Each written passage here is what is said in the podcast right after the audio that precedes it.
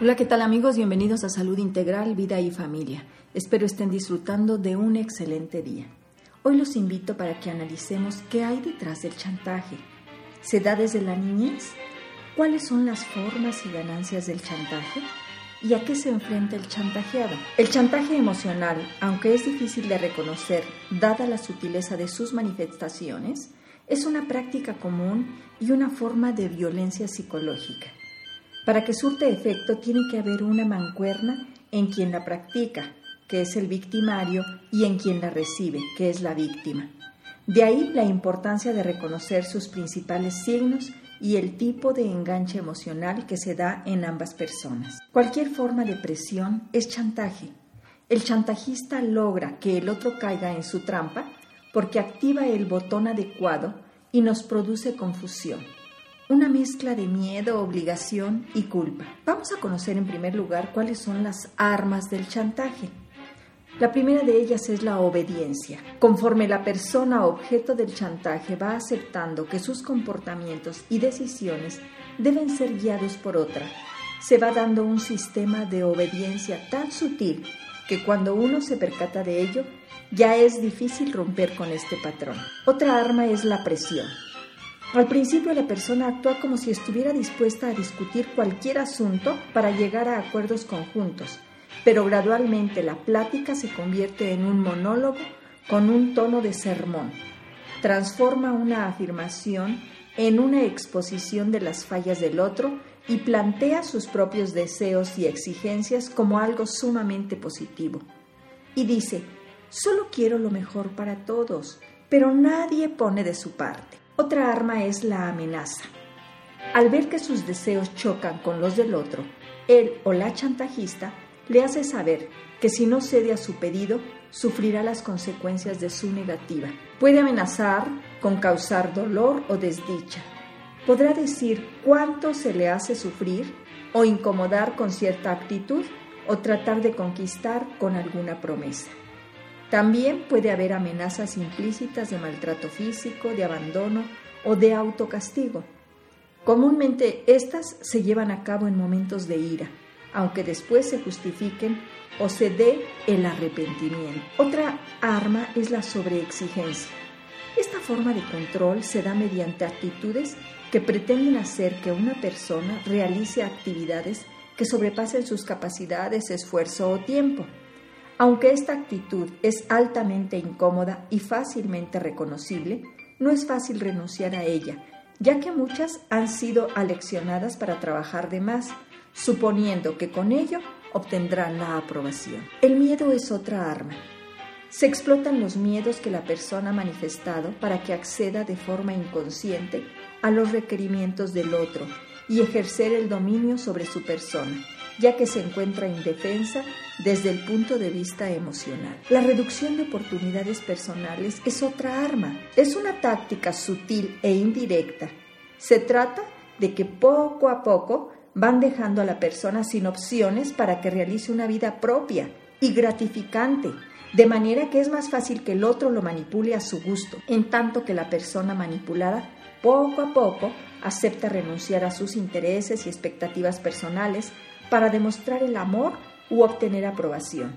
Y llega el momento en que esta demostración nunca basta y el chantaje se sigue incrementando. Los sentimientos de culpa se entretejen en la vida cotidiana de muchas relaciones interpersonales y motivan una falsa interpretación de la importancia de sus actos, pues el remordimiento que invade tiene poco que ver con su comportamiento real. En este caso, la culpa constituye un recurso importante de que él o la controladora anulan y paralizan al otro. Calificar al otro de egoísta, interesado, insensible o descuidado si no cede son formas de manejar la culpa en las relaciones. Una vez que el chantajista generó la culpa en el otro, ya le es de utilidad, pues si no hay incidentes recientes que reprochar, cualquier episodio del pasado le va a resultar útil. Otro de los elementos es la oscilación entre el control y demostración de aprobación y calma. Cuando la persona que controla ha conseguido manejar a otra a su conveniencia, puede sobrevenir un periodo en el cual evita ejercer este tipo de conducta. En algunos casos, este receso también es una forma de manipular la conducta, ya que se le hace creer que como ha cedido a sus requerimientos, pues ahora puede gozar de cierta estabilidad en la relación, lograr la aprobación, obtener amor o ciertas concesiones. Esta situación atrapa a cualquiera, ya que el descontrol de los sentimientos y la ambivalencia frente a la situación es tal que fácilmente uno expresa del manejo del otro, quien a su vez se vale de ello para generar cierta dependencia. El control emocional va creando un triángulo ascendente difícil de romper. Asimismo, no todas las personas que ejercen algún tipo de control, manipulación o chantaje asumen las mismas estrategias o actitudes, pues éstas varían de acuerdo a la personalidad, al estilo de vida o tipo de relación que mantenga. Hoy te invito a fijar límites. Al hablar de control, chantaje y manipulación emocional, habitualmente se habla de conflicto, el cual requiere frenarse a tiempo para evitar un daño emocional en ambos participantes. Sin embargo, prevenir este tipo de conductas mediante los límites es un aspecto fundamental, ya que de ello dependerá evitar una relación desgastante y disfuncional. De manera preventiva es bueno reflexionar hasta qué punto resulta razonable la presión de uno y otro y en qué momento esta presión excede los límites estables Poner un alto es un punto fundamental para evitar que el control exceda los límites de perjuicio de los involucrados. Muchas de las personas controladas presentan ciertas características que explican el porqué de la conducta, como es el complejo de inferioridad, la baja autoestima, la negación a estar en este tipo de relación, y el miedo a la soledad. Los manipuladores han aprendido a usar las técnicas al igual que un niño aprendió a usar el llanto cuando no lograba la golosina. El problema es que siendo adultos perfeccionan la técnica y se aprovechan de sus relaciones con otros para su beneficio. El manipulador tiene una visión particular de sentir y comportarse. El primero es él y los demás son instrumentos que puede usar para lograr sus propósitos. El manipulador tiene un marcado rasgo de egoísmo. Son muy hábiles haciendo lo que hacen y usan tácticas.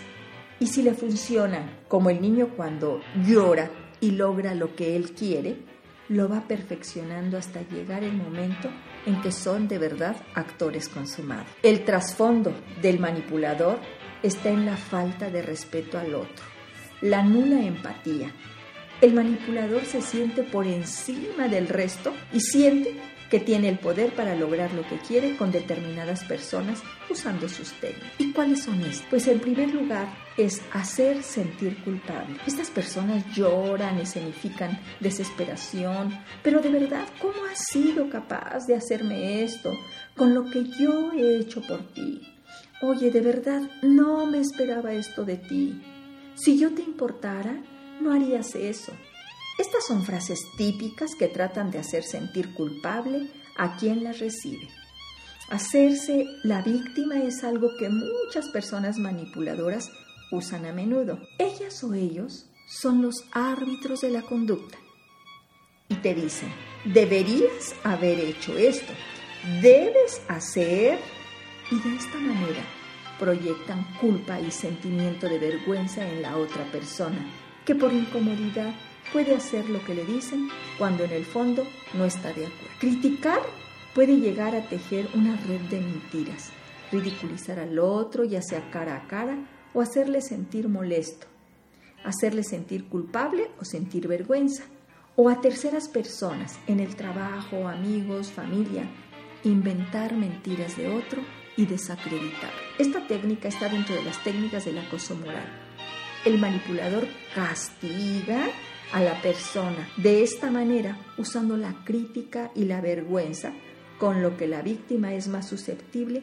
a ser manipulada. Otra técnica es no establecer relaciones igualitarias. Ellos hablan o deciden que no lo harán y tampoco te escuchan. Imponen o se hace lo que dicen o no hay conversación.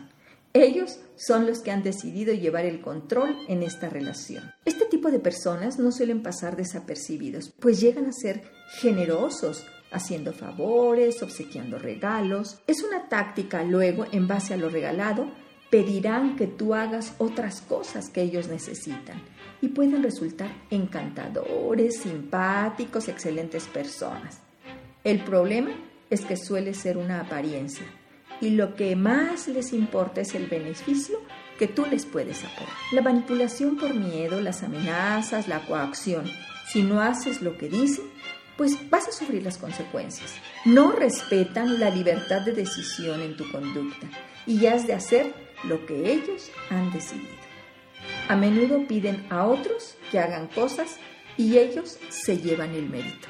¿Has escuchado esto? Si en tu relación con alguien crees que a menudo estás siendo manipulado o manipulada, diga a esa persona que en este momento no puedes seguir hablando. De esta manera tendrás tiempo para pensar bien qué te está diciendo, qué te está proponiendo, si te está haciendo sentir culpable, si te está haciendo sentir avergonzado, si está atacando tu propia autoestima. Los manipuladores saben bien que la gente en general le cuesta mucho decir no.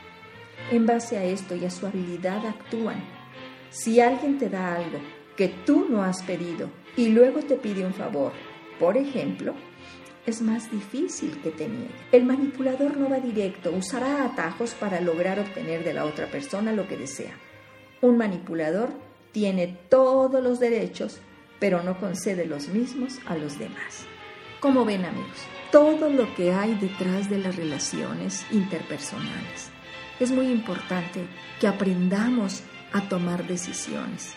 Y estas deben ser conscientes, de lo que estamos haciendo, de lo que estamos decidiendo, libres, sin que nadie coaccione nuestra libertad, sin que nadie nos presione para tomar la decisión. Y por último, responsables, es decir, asumiendo las consecuencias de nuestras decisiones, que perfectamente pueden estar equivocadas, pero que son nuestras y de nadie más. Bien amigos, por hoy es todo. Mi nombre es Irma Quintanilla González, especialista en medicina familiar y terapeuta familiar. Muchas gracias por visitar mi página www.saludintegralvida Integral Vida y Familia. Ahí sigo esperando sus dudas y comentarios y también encuentran entrevistas con profesionales de la salud. También me pueden llamar al 212-4645. Espero que sigan disfrutando de un excelente día.